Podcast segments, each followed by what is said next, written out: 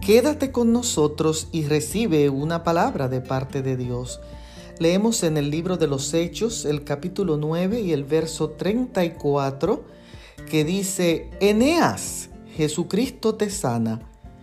Pedro en uno de sus viajes pasó por Lida y allí encontró un creyente que estaba enfermo en cama por ocho años porque estaba paralítico. Ahora bien, ¿qué significa la palabra creyente? Un creyente es una persona que cree, que tiene fe en la autoridad de Jesús. Y Pedro, como visitaba, sabía la necesidad de la gente y les ofrecía alivio de parte de Dios. Qué vergüenza que nosotros no conocemos las necesidades de los de nuestra misma fe, porque nos quedamos en casa y no compartimos a Cristo. Pedro siguió el ejemplo del Maestro.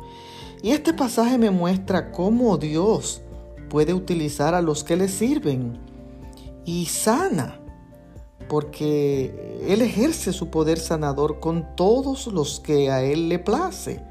Y en esta ocasión, y a través de Pedro, Él hizo el milagro y devolvió la salud a Eneas.